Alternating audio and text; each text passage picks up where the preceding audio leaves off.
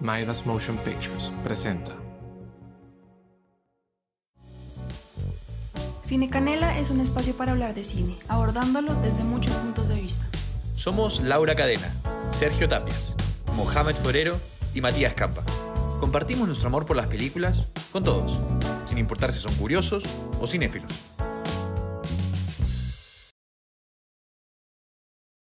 Buenos días a todas las personas que nos escuchan. Con este episodio comenzamos la segunda temporada de Cine Canela y vamos a empezar con un tema muy interesante que es el de gustos culposos en películas, propuesto por nuestro invitado del día, Dan Gamboa. Bueno, Dan, quisiera que te presentes un poco y nos digas un poco de quién eres. Hola a todos, ¿cómo están? Muy buenos días, tardes, noches, depende de la hora que nos estén escuchando. Mi nombre es Dan Gamboa, soy, soy arquitecto, soy artista, soy nómada digital hago muchas cosas. Eh, soy como eh, el, Troy, el Troy McClure de los fracasos. Pierdo mucho el tiempo y precisamente cuando Sergio estábamos hablando, que pues Sergio como productor me estaba comentando acerca de, de este podcast, eh, estábamos hablando sobre, sobre cine, yo le dije pues sería buenísimo hermano si habláramos sobre los placeres o los gustos culposos, porque pues creo que aquí entre los tres, Laura y, y Mohamed, eh, todos tenemos estas películas de las cuales nos encanta ver una y otra vez, pero muy en el fondo de nuestro corazón sabemos que son terribles, que, que, no, que no tenemos por qué verlas, que, que, que son como estos, estos gusticos que uno se da básicamente mientras uno lava la losa. Entonces, este, pues aquí estamos para, para indagar en las profundas aguas de, de los gustos culposos del cine. Perfecto. Y bueno, para comenzar, en primer lugar, Laura nos va a mencionar un poco cuáles son las películas que vamos a estar tocando y Dan, también tú danos cuáles son tus películas que son tus gustos culposos personales. Y si nos puedes hablar un poco de cómo es que te empezaste a relacionar con el cine y las películas, también sería una buena idea. Ok, bueno, buenos días, tardes, noches. Bueno, las películas que escogimos hoy, Moja y yo escogimos una cada uno. Y la que Moja eligió fue la saga Crepúsculo. Y bueno, yo creo que todo el mundo se la ha visto, ¿no? Pero básicamente es la historia del romance prohibido entre Bella y Edward, como independiente, como de esta peculiar naturaleza de Edward, ¿no? Y su familia. Y por mi parte, yo escogí la película LOL, que en español la tradujeron a casi 18, donde aparece Miley Cyrus, y es básicamente como esta difícil, difícil, entre comillas, vida de adolescente entre el amor y la familia y el colegio. Em, y pues bueno, tenemos ahí como varios temas que queremos abordar, pero entonces cuéntanos tú, Dan, qué película escogiste para, para este episodio. Es un concurso, ¿verdad? Fuertes declaraciones. Va a ser imposible ponerle el top a algo como Crepúsculo. Em, no, mentira, sí es posible. Es posible llevarle, llevarle al, tipo, no lo culpo. Eh, ¿Cómo es que se llamaba el man que era el hombre lobo de esa película? Este, en la película era Jacob, pero el actor es Taylor Lautner. la, la, la, verdad creo que me la vi solamente por él, si le soy sincero. Eh, yo era fanático de Buffy la Casa de Vampiros, cualquier cosa que tuviera que ver vampiros me encantaba, excepto esa película. Eh, famoso por Sharkboy y Lava Girl. ¡Ah! Este es un placer culposo, pero eso fue un placer culposo mío de hace unos años. En fin, volviendo al tema. Eh, tengo como unas tres películas placeres culposos. 2012. Me la puedo ver 45 veces y no me canso. Y creo que me la he visto 45 veces este año. Eh, a mí me fascina 2012. La otra, creo que es, es, que esto es una cosa de niño y esto es algo que, que yo la vi, fue la primera película que, que fui a ver solo eh, al cine. Eh, fue la última película que pasaron en ese cine, en Cúcuta, en, en el cine Avenida, cuando, cuando Cúcuta, Cúcuta tuvo una época supremamente negra donde no había cines. Así que esa fue como la última película que pasaron en el cine. Lara Croft Tomb Raider la del 2003 con Angelina Jolie, es porque yo era supremamente fanático de, de, de, de Tomb Raider. Em, hay otras, a ver, yo podría considerar Immortals, esta película, esta saga épica que hizo Tarsem después de haber tenido su, su ópera prima con The Fall, vino a sacar esta guasacaca de guion, pero es bellísima visualmente. Entonces, eh, para mí, para mí definitivamente la número uno es, es 2012. Es, es que, es que me, me, encanta ver cómo se destruye el mundo y cada vez uno, lo, uno, la, uno la mira y le encuentra un detallito más. Es como, ay, este man está colgando de este edificio y no lo había notado. Eh, es, es, algo, es algo muy feo, pero uno lo sigue viendo. Es un placer, básicamente. Y tiene resto de, sí, que iba a decir como que además esa tiene como cierto encanto, porque si no estoy mal, esa película se estrenó justo en el 2012, que supuestamente el mundo se iba a acabar. Y pues obviamente todos así con esa noticia no corramos a ver la película del fin del mundo. Me acuerdo mucho de eso. Y la verdad, esa película, si yo la veo por ahí, de una la veo. Honestamente me quedo ahí como, mm, bueno. Sí, a mí realmente también me parece que 2012 encapsuló y capitalizó todas esas ideas que estaban surgiendo, porque también en la película, yo me acuerdo que el póster te mostraban este monje budista ah, frente sí. a una ola gigante. Sí, sí, sí. y era completamente dramático. Y este, había un montón de películas que en realidad tocaron esos temas, como que súper apocalípticos o distópicos, y que también son un gusto culposo terrible. Por ejemplo, me acuerdo esta de La Quinta Ola, que salía Chloe Grace Moretz, Ajá. que también se hizo, se hizo medio conocida. Y sí, yo creo que 2012, o sea, a mi parecer, a mí también me pareció increíble cuando la vi, o sea, me encantó, pero creo que el, la cosa ahí es que envejeció mal, porque como no se acabó el mundo, a todo el mundo se le fue simplemente ese miedo. Y viéndolo en retrospectiva, como que, pucha, ¿en realidad le teníamos miedo a eso? No, es que, que, es que, es que ahorita viendo lo que está sucediendo en el 2020-2012 es un mal chiste. Es como, sí. es como, ay, pero esto tiene, esto tenía como más acción. No sé, o sea, era un mundo, era un mundo sin zombies, pero, pero, pero pues era un fin del mundo como más chévere. El, el fin del mundo ahorita, o sea, si, si en el futuro nos van a preguntar, este, cómo, cómo, cómo, cómo fue la realidad del fin del mundo en el 2020, qué vergüenza, por Dios, es el fin del mundo más aburrido. Todos teníamos la barba larga, y las pantuflitas de conejitos. Y, y existió una tribu eh, que, que, resguardó 1200 rollos de papel higiénico. O sea, es como. En cambio, 2012, parce, 2012, 2012 es fascinante porque. Todo el mundo estaba corriendo, todo el mundo estaba como que haciendo cosas de acción y era luchar contra la naturaleza. Y eso que hay que tener en cuenta, las películas normalmente posapocalípticas este, tienden a ser. O las películas distópicas de fin del mundo tienden a ser. O muy malas o tienden a ser algo excepcional en su, en, en su género. Eh, cuando hablo de cosas excepcionales, por ejemplo, es una película buenísima, no me canso de verla, eh, Hijos del Hombre, que es buenísima y, y, y, y, Hijos del Hombre, lo que da miedo de Hijos del Hombre es, es muy posible que el mundo se vaya a acabar así. Es muy palpable y es solamente con, con con, con, poner una, una, una, simple idea como, ¿qué pasa si dejan de nacer eh, más personas en el mundo? Inmediatamente el mundo se vuelve loco. 2012 es toda, 2012 es toda la antítesis, ¿no? 2012 es como, no. ¿Qué pasa si la, el mundo es una toronja? que se parte en dos eh, y que el núcleo va a... Des o sea, es, es, es una, son teorías locas, es, es, como el sueño de todo conspiracionista hecho realidad con, con un gran presupuesto. Y lo peor de todo es que al final no se mueren todos. Ah, no, no. Claro, como el de. Sí, sí, sí, se muere. Como el de la Creo que se mueren todos, excepto. Es, es, al final de la película es como, ah, África quedó. Había quedó un montón entera. de personas en un buque. O sea, Ah, de hecho sí. que no era como que. Claro, estaban como que en una especie de barco búnker en el que entraban las personas ricas, y, pero la gente también se metía. Y entonces era como que medio que fin del mundo, medio que no. Y medio que al final la Tierra volvía a un estado en el que era habitable, así que Ah, no, el mundo se volvió, el mundo se volvió un desastre. Pero sí, a ver, era, era, era una cosa, era una cosa, es una cosa interesantísima en 2012 y es cómo la película básicamente recae en los efectos digitales durante la mitad de la, la mitad, la, la mitad de su metraje son efectos digitales. El asunto es que son efectos digitales impresionantes.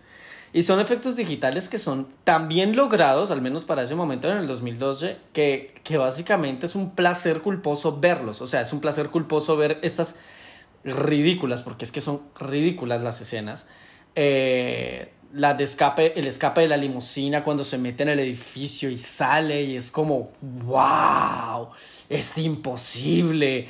Eh, y uno lo ve, ¿no? Los edificios partiéndose en dos y la gente, y hay personitas que quedan colgando. Hay, hay una atención al detalle muy impresionante de esa película que uno la puede volver a ver una y otra y otra y otra vez. Es como, ay, yo quiero volver a ver cómo se destruye Los Ángeles. Ay, quiero volver a ver cómo explota Yellowstone. Pero es ridiculísimo todo. Todo es lo más ridículo. Son los escapes más ridículos de todo. Que fíjense que en Hijos, en Hijos del Hombre los escapes llegan a ser angustiosos. No sé si ustedes se acuerdan cuando, cuando el protagonista está, está tratando de escapar y el carro no le arranca. Y el man se baja y uno sufre con este man a empujar, a empujar el carro mientras lo tira por el camino y el man lo empuja y el carro no prende y los otros, el otro de atrás se cae. Y es, es esa escena, esa escena es la, esa escena es la, la inmensidad en un minuto. Esa escena es, lo, es, es básicamente el, uno se muere. En 2002 el tipo básicamente agarra un, una van, que es un camper, la tira por, por una grieta, el man sale de la van, corre detrás de una avioneta, entra en la avioneta, la pista se rompe en dos, la avioneta escapa a un, a un fluro piroclástico que casi se la devora y salen vivos.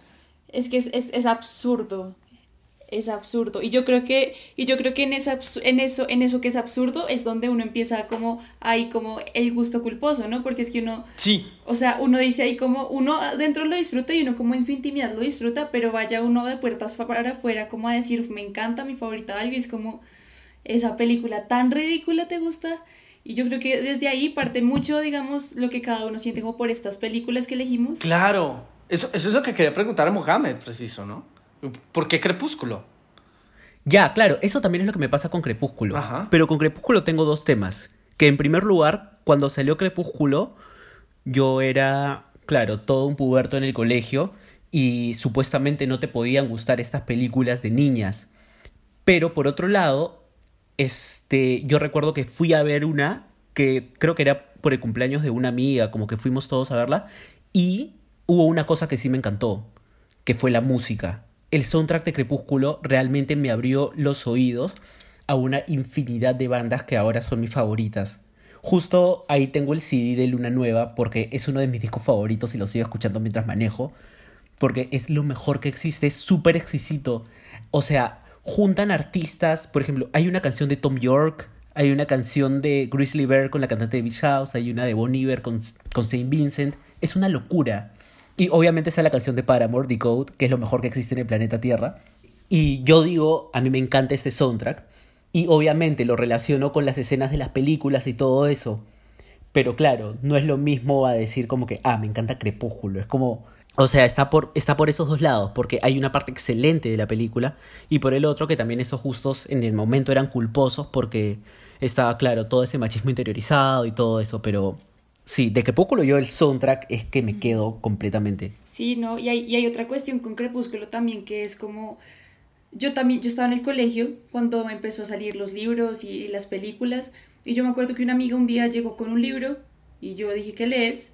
Y me lo prestó, y miren, yo me leí todos esos libros como en dos meses, y fui súper fan de las películas cuando salieron aquí como hablando con el corazón en la mano, y, y, y hoy es el momento donde de hecho, hace como unos dos meses vi que estaban pasando como las últimas de, de, Crepúsculo y yo me las quedé viendo y dije como, bueno, veámoslo. Pero verlo ahorita con la edad que tengo es como, o sea, les tengo cariño porque siento que fue como una etapa como de mi niñez, pero ahorita lo veo y es como, uy, no, ¿qué es esto? Como que en serio, uf, lo, lo veo y digo como, no, no, no, no, no, no, no puedo. Como la construcción de guion, lo que pasa, las situaciones, los personajes, todo se me parece una, se me hace una cosa bastante peculiar, por decirlo así. Sin embargo, como lo recuerdo, como yo de niña seguí los libros y eso, igual siento como en una parte, como muy dentro de mí, como un amor a estas películas. Entonces, aun cuando yo diga como no, que es esta construcción de guion, que son estos diálogos que está pasando, es como me encanta, o sea, me quedo y me la veo hasta el final. O sea, no hay, no tengo otra opción.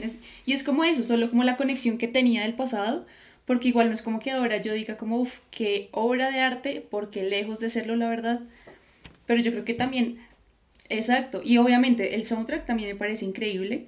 pero creo que lo mío es más como una conexión de recuerdo infantil que tengo con esas películas, la verdad. No sé si de pronto tú, Dan, las viste. No, yo, yo, yo sí con Crepúsculo, no. No, no, no, siempre, lo, siempre le he subido a Crepúsculo. A ver, yo, yo, yo a Crepúsculo es una saga que siempre, siempre le huí. Eh, no, creo que sí, no, creo que, creo que me vi la primera película y fue como les conté por, por este man, el, el que me parecía que estaba buenísimo, que no sé dónde está ahora en estos momentos. Eh, Desapareció. Yo me acuerdo que salió con, salió con Taylor Swift y de ahí desapareció de la faz de la Tierra. no, por- Colin Farrell también salió con Taylor Swift. No. El, el pata de Taylor Lautner estuvo con Taylor Swift y salieron en una película juntos. Y después de esa relación, el pata simplemente desapareció de la faz de la Tierra. Nunca más fue visto. Por Dios, no es que estaba pensando también en un actor que haya desaparecido, sí. Bueno, su, su, su lugar en el cine fue llenado por, por, por Zac Efron. Es cierto. Eso es totalmente. Y, y hay algo de, de Crepúsculo, y es que sí, es, es, es- es que se me hace. se- con Crepúsculo me pasa igual que, que con, con esta película de, de las no sé cuántas sombras de Grey. No, no, no me llaman para nada, no me llaman para nada, para nada, pero para nada la atención. Sin embargo, soy fanático de las, me gusta, no es que sea fanático, pero me gustan mucho las películas que son basadas en bestsellers. Le tengo, le tengo cariño y amor a la playa, por ejemplo, y es porque el libro, el libro de Alex, eh, el libro, el libro es muy bien escrito. Y lo mismo que me pasa también con el Código da Vinci.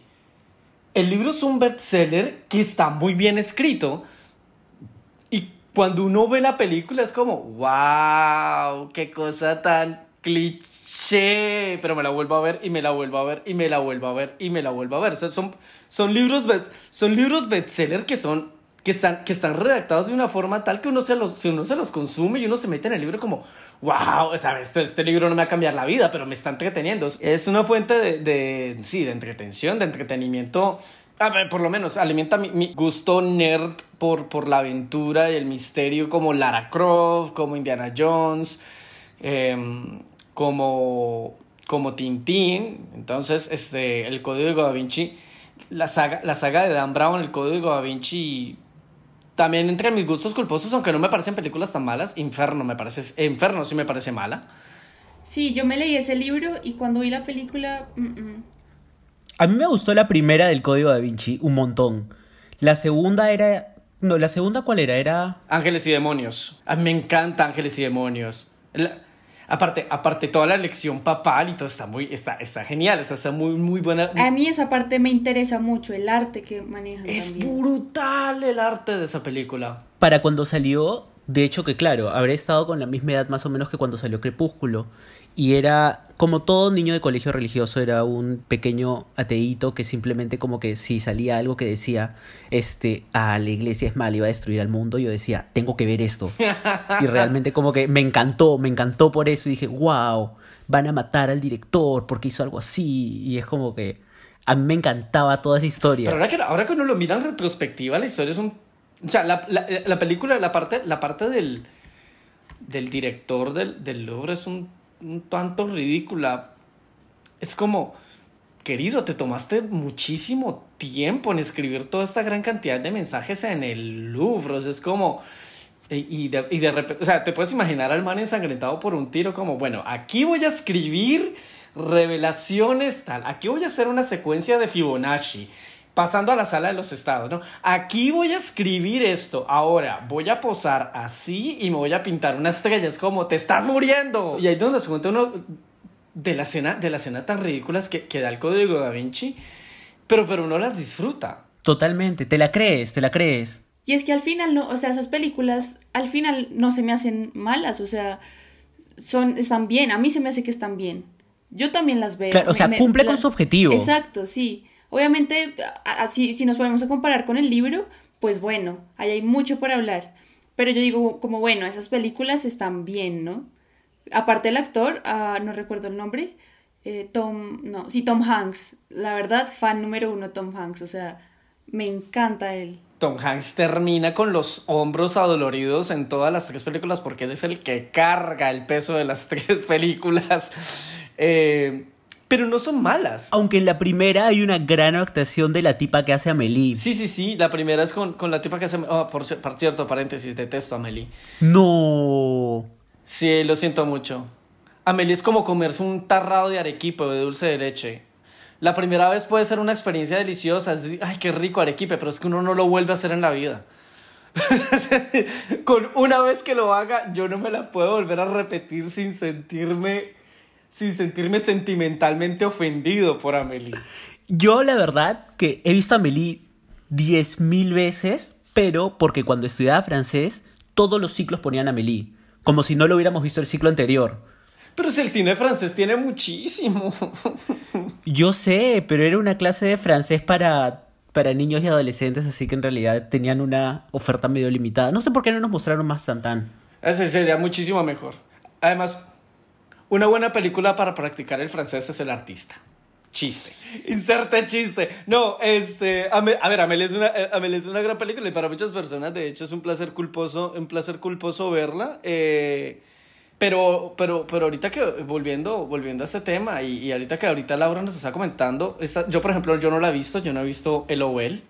Justo iba a hablar de eso porque, digamos, siento que, listo, como eh, esta saga de Anne Brown y, Amelie y, y 2012 incluso, uh, Crepúsculo sí, no tanto, pero creo que, digamos, tienen como cierto logro cinematográfico, eh, están bien hechas, eh, tienen como una estructura. Cumplieron su tarea. Exacto, cumplieron su tarea. Luego está Crepúsculo, que es como, bueno, soundtrack, ok, um, quizás como para una, una, un público bastante adolescente. Pero entonces ahora está eh, eh, como LOL, ¿no? ¿Por qué llegué a esa película? Porque yo fui fan de Miley Cyrus cuando sacó, bueno, yo no sé cuándo sacó qué esa época, y me enteré de esa película. ¿Eras Smiler? Mm, no. Eso es como los fans de Miley Cyrus, no llegué a ser tan fan de ella como de sus canciones, como la música me gustaba, pero el caso es que yo vi esa película justo cuando salía del colegio, o sea, imagínense, hace ocho años, y salí del colegio y estaba a punto de entrar a la, universidad y la emoción, tal, y vi la película, y pienso que definitivamente es una película para adolescentes, para, para personas como de esa edad.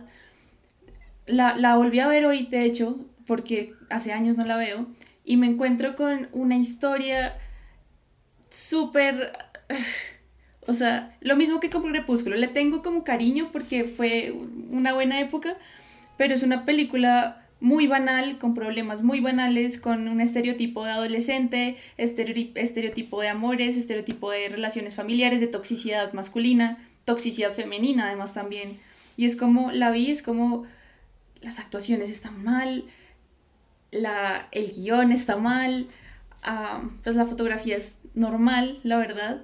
Y digo, la verdad, es, o sea, este, esta película, la verdad, porque estamos haciendo esto, pero yo no le diría a nadie como, uff, me encanta esta película, como que eso no saldría de mi boca normalmente, porque tiene algo que es como ya, o sea, como que ya caducó, si me entienden, como que si eso sale en este momento tendría como muchos problemas, como en muchos sentidos, como en temática, en, eh, yo creo que uno la puede comparar con estas películas que salen en Netflix como El stand de los besos, eh, todas estas como que pues bueno, la Lara Jean también las cartas a los hombres que amé, algo así.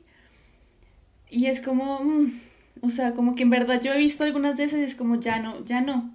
O sea, en verdad es como que caducaron para mí y tocan temas que ya hoy en día uno diría como puede ser un poco peligroso, como estas Ah, actuaciones, como esta creación de personaje tan... Voy a seguir usando la palabra tóxico, como personajes tóxicos, la verdad.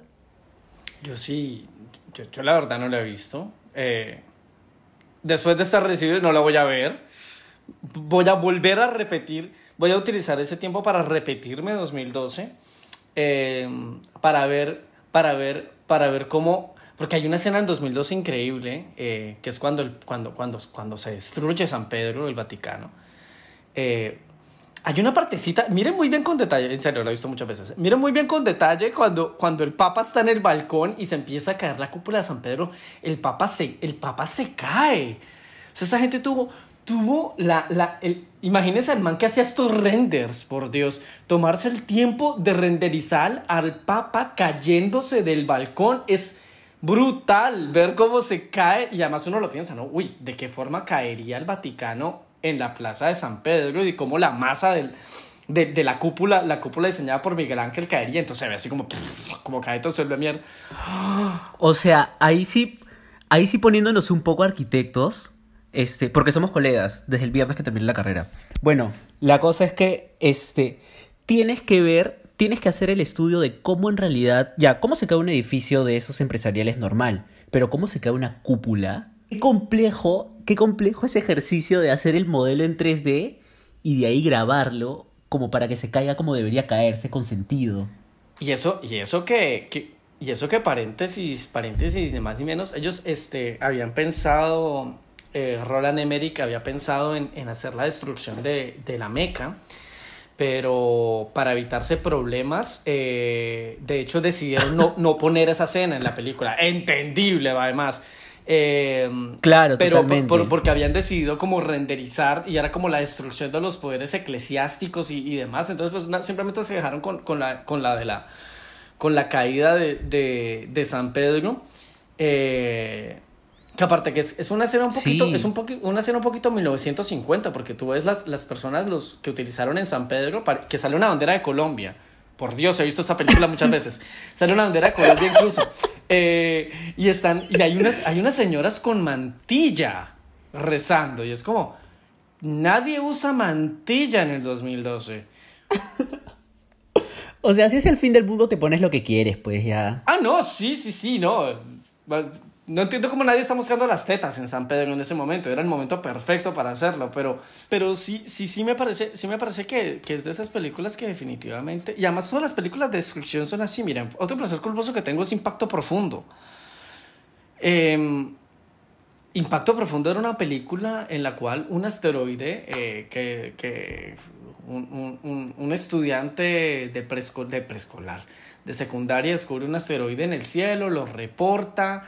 Eh, el asteroide, el asteroide lanza una misión, como siempre, Estados Unidos salvando el mundo en el cine, y lanzó una misión para, para destruir el asteroide, para explotarlo en dos. Fallan miserablemente, entonces el asteroide queda partido en dos. y Es como, ah, vamos a morir dos veces.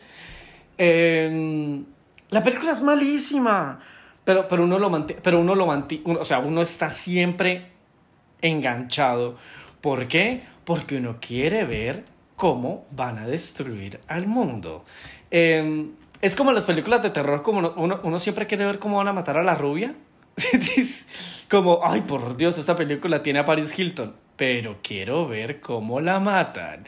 No sé si ustedes, este, creo que, creo que, no, no sé si sean contemporáneos de esta película y se me va a caer la cédula por decir esto.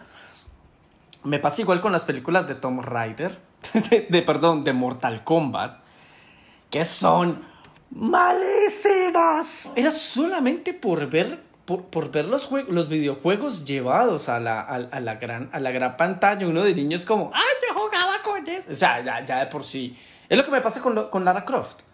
Y hoy la, yo la vuelvo a ver, o sea, Lara Croft es una película que yo la veo y la veo una otra vez y me enamoró, y me enamoró porque muestran los, los parajes de, de Camboya, específicamente los de Angkor Wat y Taprom. Sale, Camboya sale retratada de una forma preciosísima.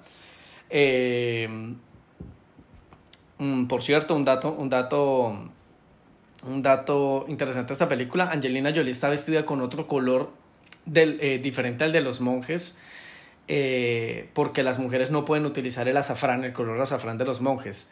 Entonces a ella le, a ella le tocó vestirse como en ese color durazno en, en, en la película. Eh, pero, pero, pero precisamente fue gracias a esa película, pues, que, que, que, que realmente dije, no, sí, sí, esto lo que yo veía en los libros, que eran Corwat, me parecía increíble, ya con verlo en la pantalla grande me parece muchísimo, muchísimo mejor.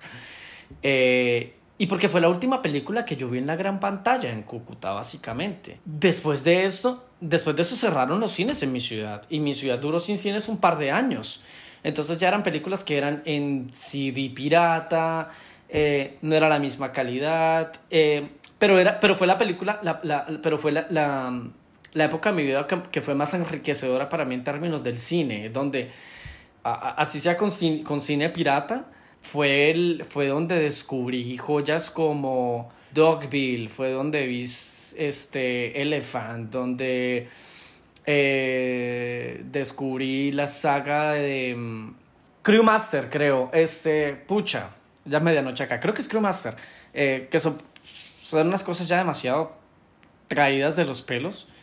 Eh, la naranja mecánica la descubrí por esa época.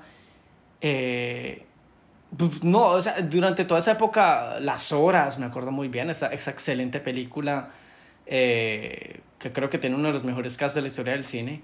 Eh, en términos de, de musicales, Chicago. Todas, todas esas películas eran películas que no, que no llegaban, que no llegaban al cine. Y fueron películas que llegaron a mí por CD. Fue un momento pirata, muy pirata mi vida, pero fueron descubrir las mejores películas. Eh, pero sí, esta, esta película, esta película de, de, Lara Croft fue básicamente la última película que llegué a disfrutar mala en el cine. Eh, y, y, por eso la recuerdo también, con, con, mucho cariño. Y todavía me la veo, ese es el asunto. Sí, saben, creo que he visto como algunas uh, coincidencias, como hablando cada uno como de estas películas de culp eh, gustos culposos, y son dos como básicamente que he visto. La primera es como esa conexión un poco como de cariño, como por X o Y razón, como, ah, le tenemos cariño a estas películas, aunque ahorita uno diga como, uh, quizá no tanto, pero bueno, ahí está como la conexión. Y segundo, quizá de formas muy diferentes, pero estas películas siento que tienen un estereotipo muy marcado y, y se puede ver, por ejemplo, en Crepúsculo, es como, eh, ¿cómo se llama la personaje? Bella. O sea, yo creo que ya en, en esa generación marcó mucho como un tipo de mujer y un tipo de relación así súper pasional, súper tóxico además. Eh, en estas películas como que yo mencionaba es también como un estereotipo así muy denso como de la juventud y, y, digamos las aventuras, el amor y esto. Y en las películas que, que tú mencionabas, Dan, es algo pues diferente, pero también como muy relacionado como a la destrucción del mundo, como a la idea de destrucción, como un poco apocalíptica. Entonces, me gustaría también además como, o sea, es, es, como mi pensamiento un poco en lo que he escuchado, me gustaría como que me dijeran ustedes como que piensan, como igual al final, como por qué estas películas culposas y por qué como que sienten esta conexión o, o, qué piensan como al respecto. Bueno, eh, yo, yo lo, que, lo que diría es, a ver, es, en todo, es, en todo, en todo hábito, en todo ecosistema de consumo siempre va a existir básicamente esto, este consumo rápido, ¿no? Y entretenerse es básicamente, eh, es parte de nuestra vida, como de forma uno ve películas para, para reflexionar o películas para, eh, para ahondar en temas complejos sobre nosotros como sociedad o demás, existe también este tipo de, de, de, de cine que es fácil de, tragar o de ver que es un, que es un cine que no, que de hecho, que de hecho no tiene ni la más mínima intención de, de pretender ser más allá de un, de un, de algo fácil de comer, ¿no? Es como, como ir a, como, como uno, tengo hambre y quiero comerme algo rápido y uno se mete a McDonald's ya un poco ebrio y se come un combo de McDonald's con papitas y, y Coca-Cola y, no, y uno sabe que no le va a nutrir, pero por lo menos me entretiene un rato. Y es lo que me pasa con estas películas y sí, es, es, es básicamente eso. Es, es, son películas básicamente que sirven para entretener, que muchas veces eh, uno las niega. Y, y, sucede, y, es algo muy cómico que, que, que, muchas veces se niegan. Es como, no, yo no, yo no, yo no veo, yo nunca me la he visto, yo no veo esto, yo no veo lo otro. Es como, parce, pero si al final todos lo hacemos, todos tenemos una película o dos o tres o diez. Eh, o, o, o, ocho en el caso de, los que les encanta Harry Potter, no mentiras, eh, que, que básicamente, que básicamente, este, uno las puede volver a ver una y otra y otra y otra vez, es este combo de McDonald's que uno sabe que no le nutre, pero que sabe tan rico, eh, pero que también nos, nos, que no hay ningún problema en, en, mostrarse uno como una persona vulnerable. Pues me gusta comer esto, lo hago también y también puedo ver una película este, con, con un trasfondo, pues, también puedo ver una película que me haga reflexionar, también puedo ver drama, pero también puedo ver basura. Y me encanta. ¿Y qué? Eh, es básicamente es como algo de desnudarse uno a nivel con, con, con los amigos o con los demás. Decir, pues sí, también lo hago. Y es satisfactorio hacerlo y me gusta hacerlo. Y me entretiene. sí, totalmente, totalmente concuerdo con ustedes dos porque O sea, al final del día todos queremos ser vistos como personas súper profundas e interesantes y que siempre vemos como que tal o cual cosa, sobre todo incluso como que estando acá en un ambiente que es podcast de cine. Y... Pero también es importante reconocer que no es lo único que uno puede ver, o sea, a veces uno tiene que entretenerse y simplemente dejar de ser serio y ponerse a ver cosas que, que, les recuerdan a su niñez o a su adolescencia, o incluso que ahora mismo uno sabe que son basura y que tiene que ver porque son entretenidas. Y no hay nada de malo en eso. Y no hay nada de malo en recordarlo, y no hay nada de malo en decirlo, porque estoy seguro que a otras personas les va a entretener tanto como a nosotros mismos películas como las que hemos estado hablando. Exacto. Y si no lo reconocen, siempre la respuesta va a ser el diablo viste a la muma. bueno, Perfecto el ejemplo. No es ni buena ni es mala, es un clásico y punto.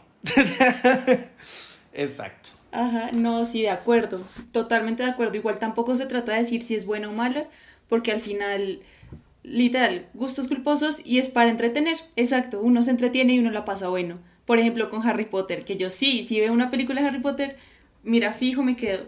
Y la verdad, no me importa, me encanta Harry Potter. Pero pues bueno, sí, o sea, entretenimiento igual, igual, igual uno tiene esos momentos, ¿no? Que uno no quiere como pensar mucho y, y ya esta película cae bien, uno se entretiene un ratito y ya pasó. Ya uno sigue con la vida, ¿no? Um, y bueno, pues nada, o sea, siento que faltó a esta conversación, la estaba pasando muy bien, pero pues ya es hora de cerrar. Uh, quiero darte las gracias, Dan, por acompañarnos, por haber aceptado esta invitación. Muchísimas gracias. No, con mucho gusto. Y quisiera que nos dijeras, por favor, dónde podemos encontrarte, en Instagram, Facebook, en redes. No, eh, me pueden encontrar como Dan Gamboa B. En Instagram, Facebook, eh, Twitter, eh, básicamente. YouTube también. Si quieren aburrirse, pueden verme ahí. También puedo volverme su nuevo placer culposo. Eh, y básicamente así como Dan Gamboa que es Dan Gamboa B. Y nada, muchísimas gracias a, a, los dos, muchísimas gracias a Laura, muchísimas gracias a Mohamed. Y nada, muchísimas gracias por la invitación. Muchísimas gracias por venir. Esta ha sido una conversación súper buena y una muy buena manera de abrir la temporada. Y el próximo episodio que va a ser lanzado después de este tiene que ver con Los Simpsons. Realmente, el Festival de Cine de Springfield es uno de los capítulos más interesantes que nos ha traído momentos tan clásicos como la bola en la ingle y espero que el análisis que nosotros podemos brindar sea de su agrado. Muchísimas gracias a Dan, muchísimas gracias a todos los que escuchan y hasta la próxima. Esperamos que te haya gustado este episodio y recuerda que puedes encontrar información extra sobre este tema en nuestro Instagram y Letterboxd. Aparecemos como arroba cinecanela. También puedes escuchar los demás episodios en Spotify, Apple Podcast o en tu plataforma favorita de podcast. Hasta pronto.